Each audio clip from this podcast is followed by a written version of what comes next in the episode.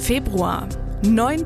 Februar, Start der Olympischen Winterspiele in Südkorea. Und auch die Thüringer sind ordentlich dabei. Insgesamt sieben Medaillen holen Thüringer Wintersportler für Deutschland. Unter ihnen Bobfahrerin Mariama Jamanka, die mit ihrer Kollegin Gold im Zweierbob einfährt und die Rodler Toni Eggert und Sascha Benneken, die Bronze im Zweier holen.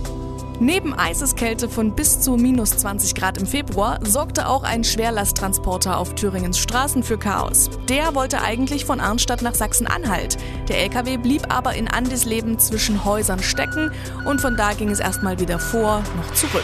Dann hieß es warten auf eine Alternativroute. Statt zweieinhalb Stunden hat die ganze Odyssee ganze 17 Tage gedauert. Landeswelle Thüringen. Bester Rock und Pop. Landeswelle.